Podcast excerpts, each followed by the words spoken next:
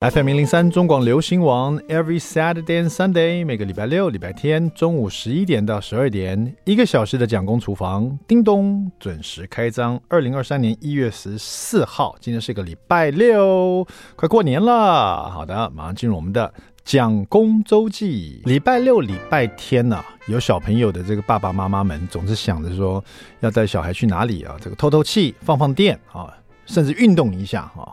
那天我跟蒋夫人就想说，哎，这个礼拜六、礼拜天我们去哪里呢？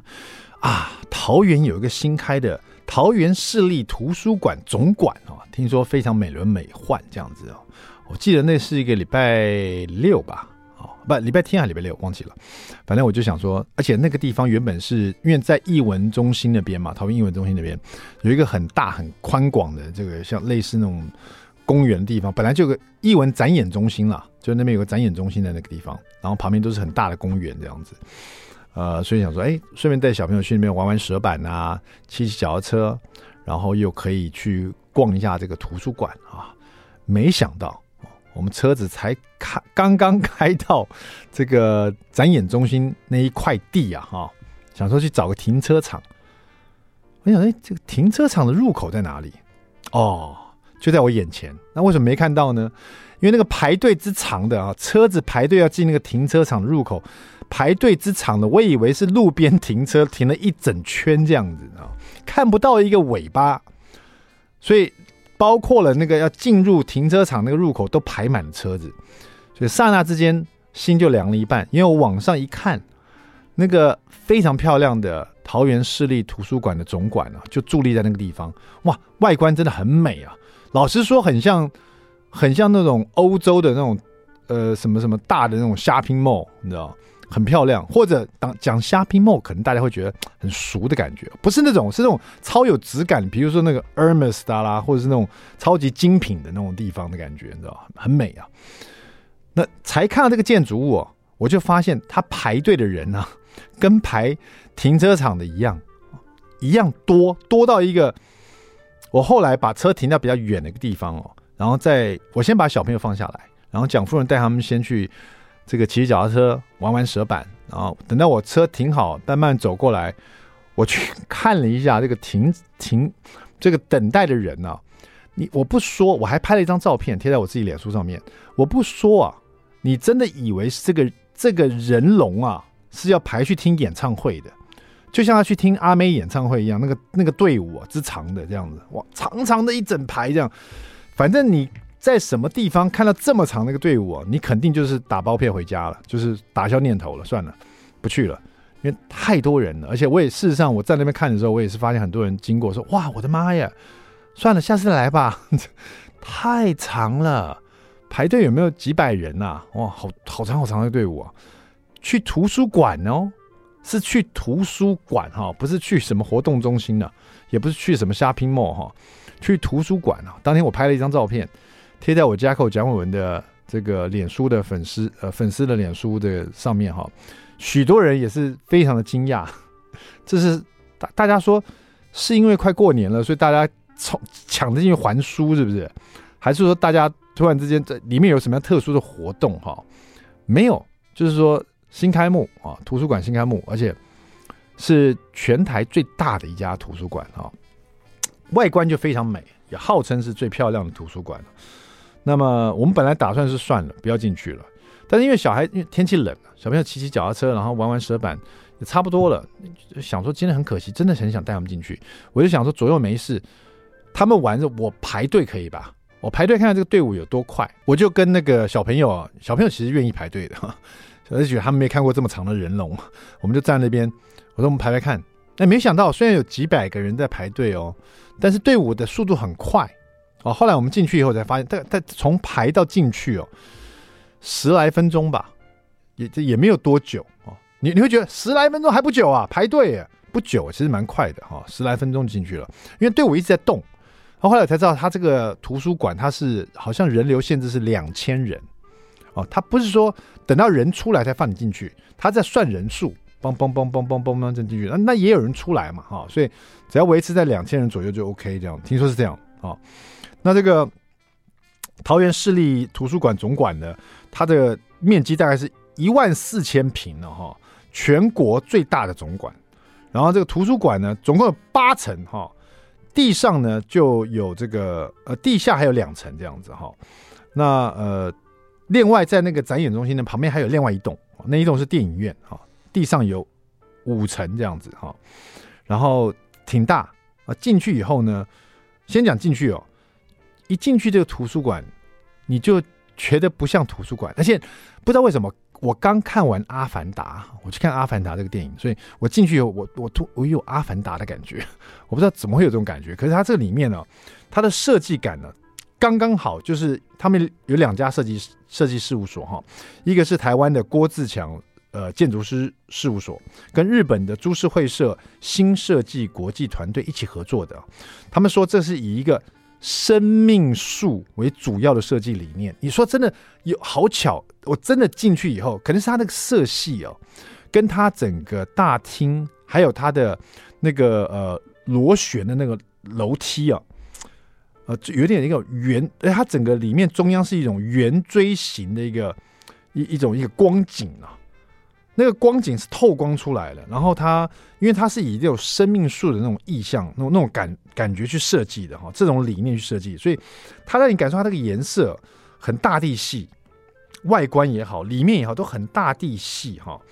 呃，一拖，比如说跟以往我去图书馆，我甚至去台北一些图书馆，也也也是有一些蛮新的了哈。可里面就是比较怎么说，就比如比较有点像那种商业大楼的设计，你知道。呃，就是颜色是比较走银色系的那种，比较亮，银色系，甚至像 K 书中心那种感觉，有没有？可这一栋图书馆呢，里面进去你就觉得很很不一样，就是很很绿意盎然，然后那个颜色是很大地色的哈。然后这里面呢，它那个有一个绿色的螺旋的一个阳台哈，而且都都很多很多那种绿色树木，感觉是很绿意盎然的感觉。然后这里面呢，呃。书藏书也非常之多哈，因为它有八楼嘛哈，所以每一个楼的功能都不太一样。那我们当然就要去亲子楼层了，就是小朋友的儿童书籍那比较多的。那边还有那个儿童的游乐区哦，还有一个大的会议，很大的一个房间里面有那个小朋友的一些你可以借的一些益智游戏哦，甚至还有另外一个是那种呃可以教学的地方。然后整个整个很虽然说挤满了小朋友，但是因为真的很大。还蛮宽敞的，还找得到位置，但可能他人人人人数控管也不错哈。然后后来我到了其他楼层去看，我甚至还看到一一个楼层里面是有有漫画藏书啊。图书馆里面当然也会有漫画藏书，看这个漫画藏书，它的书全部都全新的，一套一套的漫画书，你会觉得说你带到了一个非常厉害的漫画书店。他那个漫画书包括那种比较经典的什么老夫子啊，一整套。我的妈呀！那我们这个年代的，你知道小叮当一整套，全部都新的哦。我刚才一套一套全新的，受不了。我们那天待了一个下午，大概四五个小时吧，不想走这样的。借了一大堆书哈，很棒的一个地方。大家如果做桃园的话，或者你有幸的，你有空到桃园可以去那边逛逛，真的蛮不错的。不要被那个人潮吓到了。平平常去就没什么人了哈。好了。这个稍微休息一下，待会这个收听一下，听一下这首好听的歌曲，DJ Head feature No Name 的《记忆生花》。听完这首歌，马上回到蒋公厨。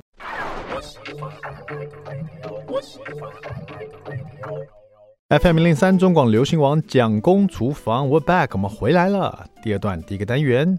蒋公来说菜，好的，快过年了。那么今年年菜呢？你们家餐桌上会出现什么样的料理呢？每个人呢都会有这个一定要吃的哈。像我们家呢，除了狮子头啊，或者是这个一条整条的鱼啊，清蒸鱼啊，对不对？或者豆瓣鱼啊，今年来做个豆瓣麻婆鱼好了。那另外呢，一定要有的是我们家蒋夫人很爱吃的这个呃醉鸡哈。就是呃，你大家都会吃过醉鸡嘛？最近有两种，就一种就是直接用鸡腿去去这个腌制哈啊，然后呢，最后吃的时候呢，就呃，这第一个是把它煮熟了，然后腌制在酒里面，然后要吃的时候再把它切切成一一一小片一小片这样啊。另外一个是像那种醉鸡卷啊，就是说把鸡腿肉呢去了骨，然后呢把它卷起来啊，做成醉鸡卷这样子。那我们家是吃醉鸡卷哈，因为觉得。这个圆圆的嘛，哈，在过年的时候就要吃这种切片的时候一圆圆圆的感觉，一元复始哈，有比较团圆的气氛，而且那个醉鸡卷做好要切切片了，一片一片你可以绕一圈啊，感觉很感觉很不知道这意境呢，跟过年很像，团圆饭的感觉哈。这个醉鸡卷其实也蛮容易做的哈，这边跟大家分享一下。第一个呢，千万不要用这个肉鸡哦，你一定要去那个传统市场买这个仿土鸡哦，因为肉鸡的肉啊，第一个少薄。然后呢，又比较软嫩啊，普通拿来炒菜啦，或是做咖喱鸡啦，或者是其他的一些就是快炒类的东西啊，甚至炖菜其实也可以啊，啊，就是说它口感比较软软烂，小朋友、大人、老人家都都很适合。但是你要做这个醉鸡卷哈，你要蒸过以后，然后呢又要把它冷藏，然后把它切一片一片的哈，那里面肉质也很重要哈，所以而且里面肉要够多。啊，够厚，那才好吃。所以我真的推荐大家去传统市场买这个呃防土鸡腿啊。而尤其传统市场的防土鸡腿，那个老板呢、鸡贩都会把你把骨头去掉嘛。你只要跟他讲说，你这个鸡肉啊不要切，但是骨头去掉。那这个呃鸡饭有时候就他就会知道，他就把骨头去掉以后呢，他他的习惯动作会去掉骨头的鸡腿肉，这个大腿他就直接摊平了，然后他自己会稍微修一下，就是说比较厚的地方他会把它修平一点的，再再给客人。甚至于很多我我我我去买的那一摊呢、他的习惯是把鸡骨头呢鸡腿大腿骨去掉了以后，变成无骨鸡腿肉了嘛哈，仿土鸡的这样子，然后他习惯是。给客人的时候，他先把他已经把它卷起来，卷成一个鸡卷这样子，放在塑料袋里面。你这样比较好拿。你可以想象说，一个呃防土鸡腿哦，没有骨头，那是不是软软的这样子？他如果随便就放到袋子里面，那是不是就会皱在一起？就像一个烂烂抹布一样，有没有？因为它没有骨头了嘛。所以这个老板呢，他就习惯性的会把鸡腿的肉哈、去骨以后呢，稍微修一下，然后把它卷起来。变成一个像鸡卷的东西，然后放到塑料袋，然后就这样卷起来给客人啊、他觉得这样子又美观，客人又好拿，就刚刚好。你要做鸡卷的话，就要找到这种老板，他已经把你修好了，你回去就把它卷起来就好了。因为有时候你这个在卷鸡鸡卷的时候，人家会觉得很难卷啊，尤其是防土鸡啊，有的地方比较厚，有的地方比较薄哈啊。那要回去的时候要做的第一件事情，就是把这个鸡腿肉呢打开来以后呢，它一定会有一个软骨的结缔哈，那个。你要把它剃掉哦，就算它去了骨头以后，还有一个软骨结缔。那如果说你跟它，你把它鸡卷起来做成鸡卷的话，你切的时候难免会吃到一个很硬的结缔在那边哈，那这就不好吃，要又会就是会硌牙了。所以说把那个剃掉，剃掉以后呢，擦干净以后哈，然后你就拿一个大的一点，我是一次做两只这种鸡卷哈，因为你都要腌制起来，所以比较呃，就做做两只比较符合这个经济效应了哈。就拿一个大一点的这个盘子哈。呃，因为仿古鸡腿肉蛮大一只的，一只大概也要卖到两百八，现在的价钱两百八哈到三百左右，大概一只是这样，看你是买多重的。那两只大概也是四五百块这样子。然后拿一个大一点的这种盘子哈，要有深度的。然后你倒大概半碗的鱼露哈，这里的鱼露呢，你最好是用呃的台式的鱼露，就是说。你去买鱼露的时候，你会发现有那种比较泰式的、粤式的，还有一个台式的鱼露，哈，好像叫广生鱼露吧。你用那个鱼露，它的差别在于都是鱼露，但它比较没有那个比较呃，这个东南亚鱼露比较腥腥的味道，哈，它比较没有。那东南亚鱼露是你要真的热水煮过，它那个腥味道才会变成比较香的味道。但是这个台版的这个鱼露呢，就没有这种很腥的味道，哈。啊，那你就把它放在这个盘子里面，加一点水哈，大半大概半碗加水，然后把这个鸡肉腌制好，把肉朝下稍微腌制一下，然后腌制大概二十分钟以后，你就把它卷起来，然后再用锡箔纸把它再再卷起来，就像春卷一样，把它卷成一个像糖果春卷一样，两边把它绑住，直接这样去蒸哈，那大火。蒸个一个小时哈，蒸一个小时，你那个封口啊，锡箔纸的封口要朝上，因为它会露出一些汁来，所以你去蒸的时候，你要有一个盘子去接它，接这个汁哈。一个小时以后呢，稍微让这个呃，那里面很多汁，把汁沥出来。然后呢，把这个汁呢放旁边放凉。那鸡这个卷呢，就是锡箔纸的卷呢，大概放凉一点点，有点温温的时候，就把把它打开来。它很热的时候，你不要打开。第一个烫手，第二个它那个皮会掉啊，而且鸡卷可能散开来。你等它稍微温热了以后，它里面蛋白质粘在一起以后呢，你就把那个整个锡箔纸撕开来，然后把鸡卷放出来，放出来就很简单。然后呢，呃，这个最后呢，就是拿一个袋子啊，用袋子装最好。然后把那刚刚鸡汁淋进去，凉的鸡汁淋进去，然后再放一点点鱼露，放枸杞，然后再放 maybe 就是青奇这样放进去，然后把刚刚那两卷鸡卷也把它放进去，好，就泡在这里面，冷藏一个晚上，第二天就可以拿出来吃了，就这么简单啊！这个鸡卷可以是你家过年很棒的一个料理，好不好？大家试试看。好的，那接下来我们的美食冷知识呢？问大家哈，这个吃过戚风蛋糕 （chiffon cake），你知道这个戚风蛋糕这个名字啊，它的由来是为什么吗？给你三个选项：A. chiffon 的这个是蛋糕师傅的姓氏哈；B. chiffon 这个戚风呢是充满诗意的秋天的意思；C. chiffon 为什么叫戚风蛋糕？是因为它特殊的口感。A、B、C，你会选哪一样？待会特别来宾来，我们要问他一下。休息一下，待会马上回到蒋公厨房。I like FM 零零三中广流行网蒋公厨房，We're back，我们回来了。我是 Jacko 蒋伟文。今天我们厨房里呢，来迎接这位香草研究家。其实我们访问过他应该两次了哈。嗯。好，我们来欢迎我们的这个香草研究家、风味盐的作者蓝伟华蓝老师。老师你好。嗯，大家好，伟文好，然后各位听众大家好。是这个老对老师的印象就挺深刻的，因为老师每一其实每一本书都是会跟香草有关的。对，没错。上一本也是用香草为主，对不对？对，每一本书到目前这是第九本，都是跟香草料理有关系。嗯。对，但这一本呢，好像感觉上大家一看就。也连我哈对封面一看就非常有兴趣，因为老师这是把香草跟盐结合在一起，嗯，教大家如何做风味盐哈。是是，有时候大家来做料理的时候想到很多香草哈，嗯，第一个印象想到啊，这一定是西方料理啊，欧式料理这样子，然后想到香草放在烤鸡里面啊，香草要放在什么炖肉里面啊。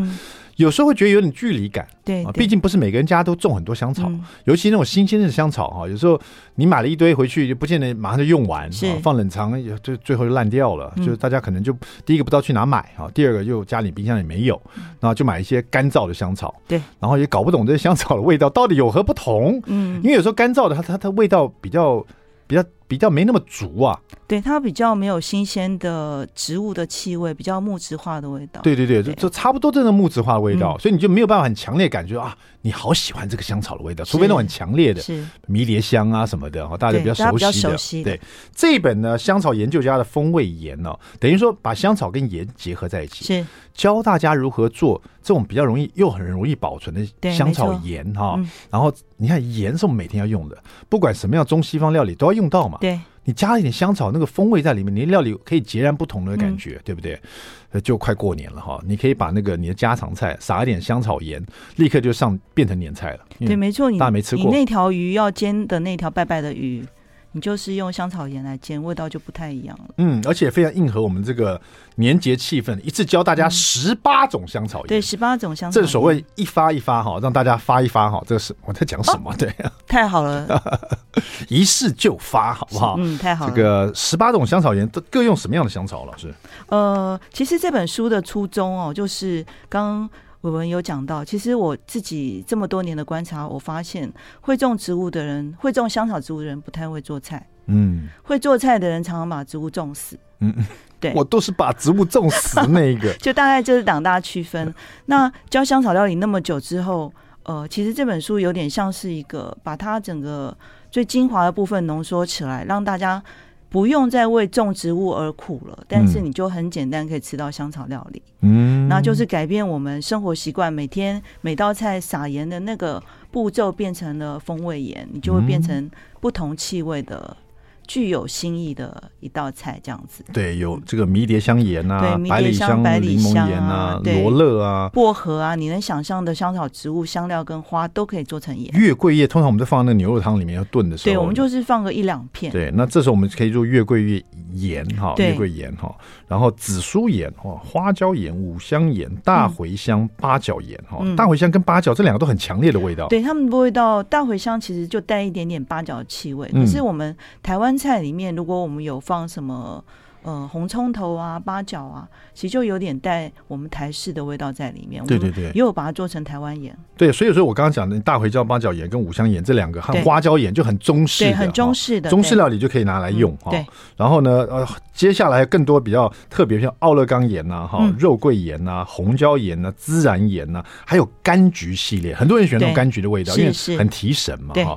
那柑橘，而且柑橘进到这个这个料理里面呢，比如说你做个什么料理可以用到柑橘盐？呃，其实。实今天所有的盐呢、啊，我觉得做一件事情都很容易跟它贴合。比如说，你就随便煎个肉排，或是煎牛排。嗯，对，我们都会去外面去吃煎牛排，他会付几款盐给你。嗯，可是如果你在家你煎牛排，嗯，你做十八款盐，其实你每天换个两种，你每次吃到牛排的风味。会让你幻想去的国家会不太一样，真酷哎！有时候我们去那个很高级的牛排店，嗯、他拿出来那个盐呢、啊，就是与众不同的，嗯，就只有他们自己主厨才做出来的，嗯、你就觉得哇，这去哪买？对，今天你就自己做就好了，对不对？而且我老师，我觉得你这个编辑很特别，你的编辑方法是第一章跟大家讲你这个最主要有什么盐，刚刚我讲报告的，然后呢，第二章就是更多的风味盐，第三章更多的风味盐，嗯、第四章还有更多的风味盐，你你的标题是这样写的，真太有趣了哈。那这里面其实我觉得很棒的是，前面先教大家讲一下，就是这个风味盐的一些呃，就是说知识啊。对，比如说风味盐的由来，或为什么世界上会有风味盐这件事情。嗯，世界上为什么会有风味盐？嗯、待会我们来告诉大家。但是现在就是我们的美食冷知识的时间了。今天呢，我们这个。这个香草研究家哈蓝伟华老师在现场，我们特别来问一下我们伟华老师。刚刚呢，在广告之前也问大家哈，请问老师哈，这个美食冷知识哈，这个老师应该有吃过戚风蛋糕吧？有，chiffon cake 哈，这个名字哈蛮特别的，听起来也蛮蛮诗情画意的。是 chiffon cake，请问这个戚风蛋糕的戚风啊，chiffon，它是怎么的由来是怎么来的哈？我给你选择题，好不好？好，A。啊，这是蛋糕师傅本身的姓氏哈。是 B，是因为充满诗意的秋天哈。是 C，是因为这个很特殊的口感而得名的。请问这三个你要选哪一个？呃，这三个都不是正确答案呢。嗯，对，应该是第四。戚风的这个原文其实就是有点像丝绸布一样的柔软，所以在我们嘴巴里面化口性非常好，所以它是一种质地。没错，它就是一种特殊口感。对，它是特殊口感。它这个质地跟它的口感，对，对，让它得了这个名字，也就是说一个布料的感觉。对，布料的感觉。对的，老师正确答案答对了，还好没有讲错。对。这个这个，听说啊，这个戚风蛋糕是一九二七年的时候，一个洛杉矶的保险经纪人哈利贝克哈、哦、发明了最早的戚风蛋糕。一九二七年哦，那么久哦。嗯、那这个人的姓是 Baker，就是烘焙师傅的意思啊。不过他祖先到底是不是用烘焙为业，我们就不知道了。嗯、不过他真的是因为这个戚风蛋糕啊，他烘焙而留名青史哈、哦。那因为当时呢，他就把这种比较传统奶油蛋糕哈、哦，把它创造出这种像老师刚刚说的质地很轻盈、宛若空气的戚风。蛋糕哈，而且在那个洛杉矶好莱坞的影星们当中啊，呃，就是大受欢迎啊，口耳相传之下呢，许多人都都觉得很棒，很好吃哦。可是，一直到一九四七年的时候，他把这个食谱卖给了美国知名的这个食品公司啊，Betty Crocker 以后呢，在四八年的时候呢，他们把这个戚风蛋糕的这个配方的秘密啊公诸于世。嗯，戚风蛋糕特真的特别特色，就是当时哈利哦。使用了液体的植物油，取代了传统烘焙里用的固体油脂的油奶油哈，它就创造出有如女性洋装上丝绸般柔软的口感，也就是 chiffon 啊，chiffon 这个字呢，源自于一种布料，就是女孩子很喜欢的雪纺纱这样子哈，所以戚风蛋糕口感柔润，这个柔软呢滑绵像雪纺纱一样，所以这个就是戚风蛋糕的由来了。这是漂亮的女孩。呃，漂亮女孩啊，那个什任何女孩都是吧？我觉得哈、嗯，好皮肤好的女孩，皮肤我刚刚有说漂亮女孩吗？没有，我说的 啊，是是是，只要这个就像雪纺纱的感觉了，所以就是它的口感非常棒。大家这个吃戚风蛋糕，也感受一下这个 chiffon cake 是为什么？好，好，那讲到这个口感啊，味道哈，当然当然，我们香草研究家风味盐哈，这个蓝伟华老师今天呢。待会回来先教我们大家，就是有关这个风味盐，它其实有一一些不同的制作方式。好，先给大家一个大方向。好，大家可以选择一个自己比较轻松、嗯，好入手的方式来做，嗯、好不好？广告回来，我们再问一下我们这个香草研究家如何来初步的制作这个风味盐的方向。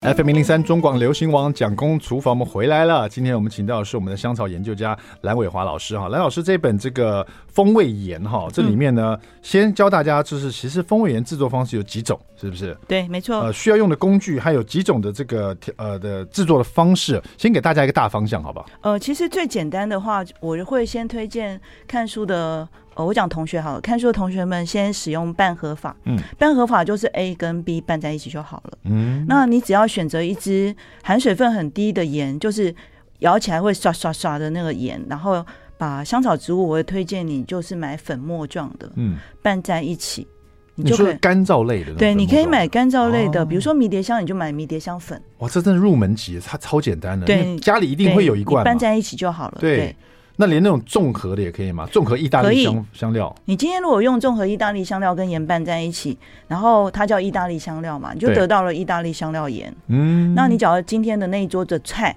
全部加盐的时候都用它，你就告诉你朋友说：“哎、欸，我今天请你吃意大利菜。”嗯嗯，老师，这个这个哦，你把意大利综合香料跟盐呢混合在一起，嗯，跟我哦，嗯，最后在吃的时候撒点盐，跟撒点意大利香料在上面有何不同？哦，今天我们先把香草植物跟盐拌合在一起的时候，盐就吸收到了这些植物的灵魂的气味，嗯，所以不管你拿来炒菜，最后加一瓢，或是煮汤，最后融进去，它已经香草跟盐融合在一起的气味，它的。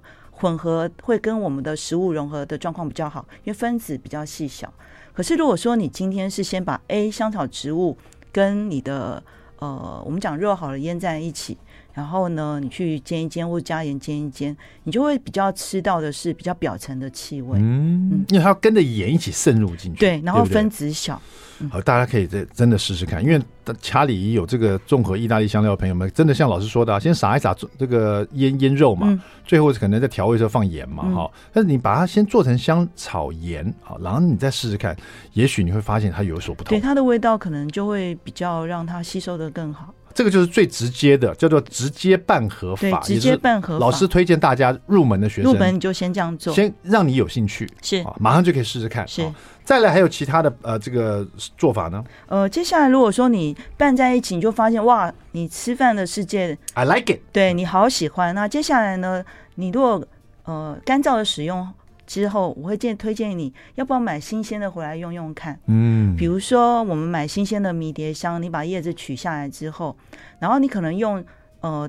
捣碎钵或者是研磨器，嗯，先把叶子捣碎，再把盐加进，去两个再捣碎一次，嗯，这时候植物的精油会有效率的被你的盐吸收，嗯，对，你会得到、啊、对，其实植物的精油，因为干燥的精油毕竟它的气味没有新鲜的气息，对，那新鲜的叶子有很新鲜的鲜采的那个味道，它会被盐吸收的很好，所以你的这个香料盐。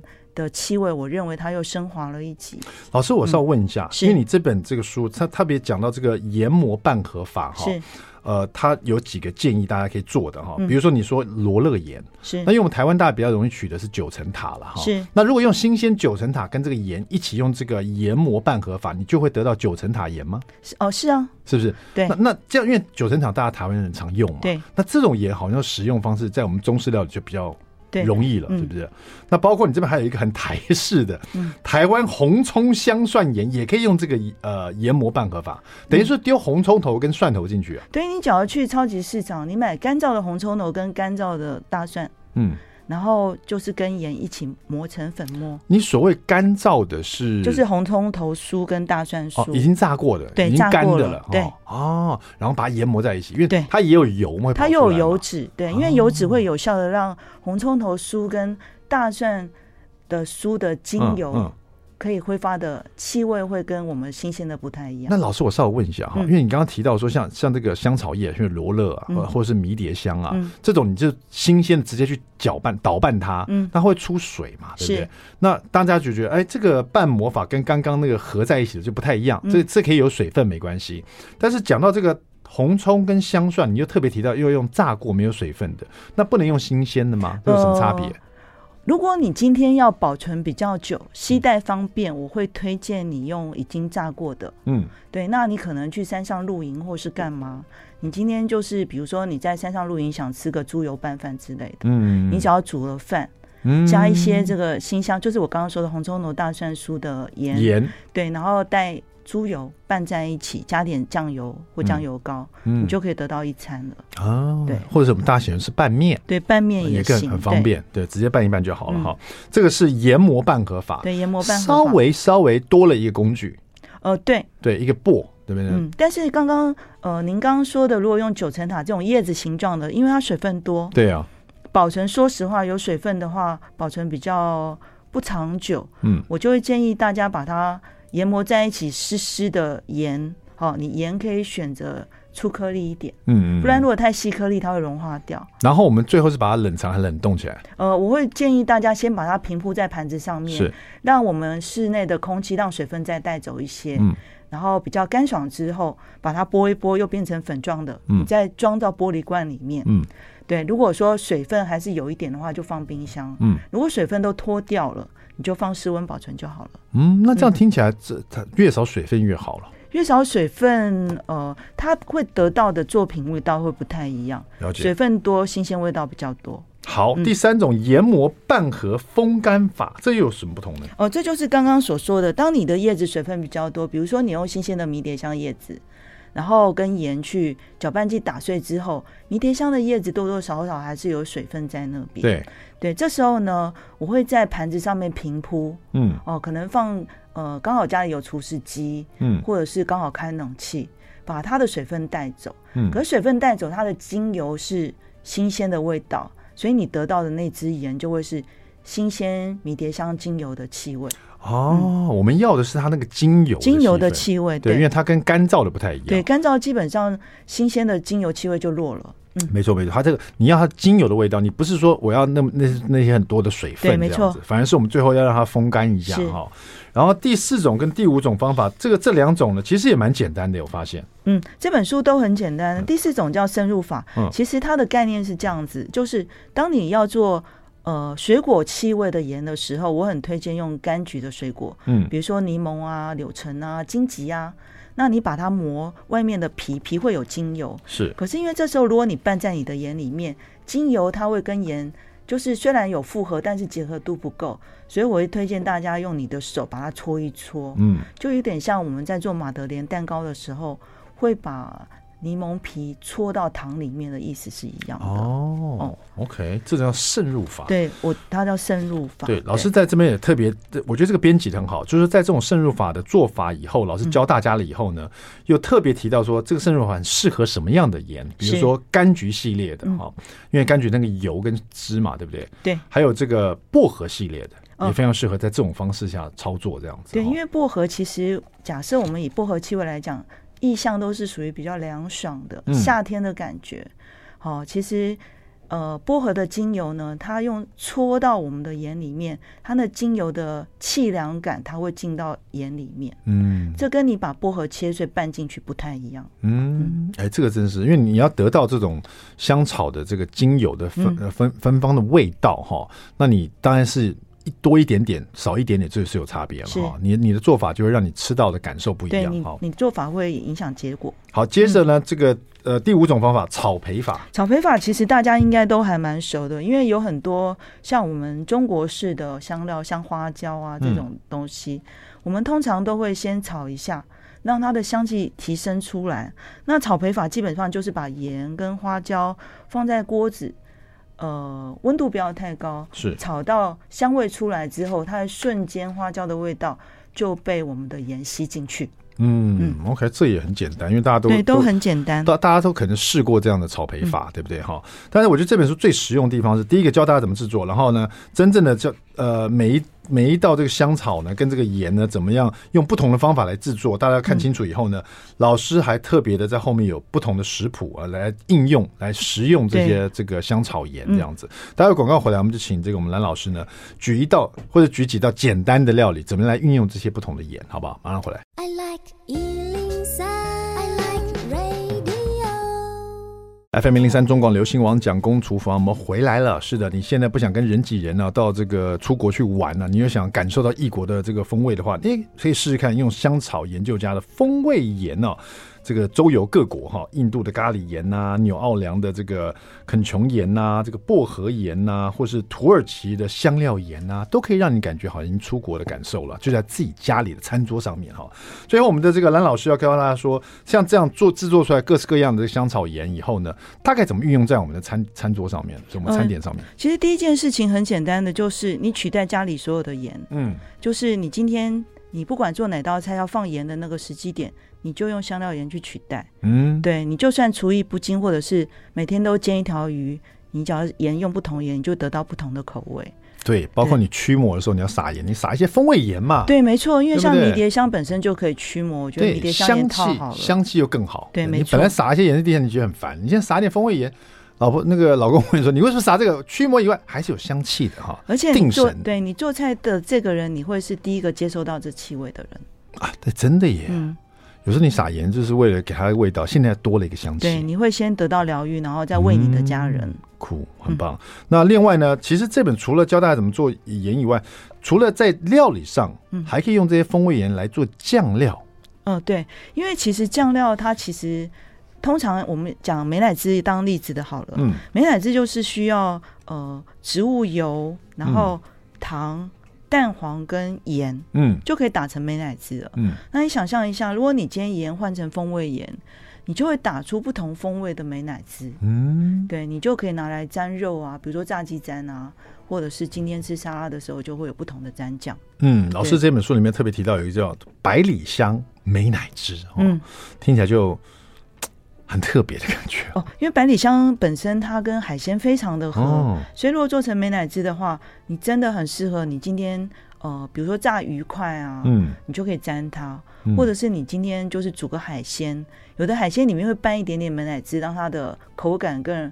柔顺柔滑一点，嗯、其实都很合适。这个其实就是这本书，我觉得这个香草研究家我们蓝老师让大家得到一个最实用的一个一个香草跟盐结合了以后，嗯，你看，因为你听我说百里香美乃滋，可能有些听众说，啊，怎么做怎么做？哎，你就去任何地方找到一个美乃滋的做法，然后加入这个风味盐，嗯，对不对？加入百里香的这个柠檬盐，那这个盐老师教你怎么做了。你把它加入在你的料理的过程中，做酱汁的过程中，嗯，那你那个平淡无奇已经用了很多遍的酱汁，突然就摇身一变，对，变成百里香的气味，不同的风味，不同的风味，对不对？穿了一件新的衣裳，对不对？突然间有内涵了。对，你去超市随便买一罐沙拉酱回来，加你的盐。也变成风味，都变成了风味美乃滋了。哇，这本书真的太实用了哈！这个如何做各式各样不同的风味盐啊，甚至让你这个周游列国的感受啊，就是这一次我们的香草研究家蓝伟华老师希望带给大家的一个惊喜哈。对，没错。谢谢我们的蓝老师啊！在新年将近的时候，大家可以用这本书好好在年菜上面呢做一些不同的变化啦哈。谢谢蓝老师，我们蒋公厨房下次再见，拜拜，拜拜。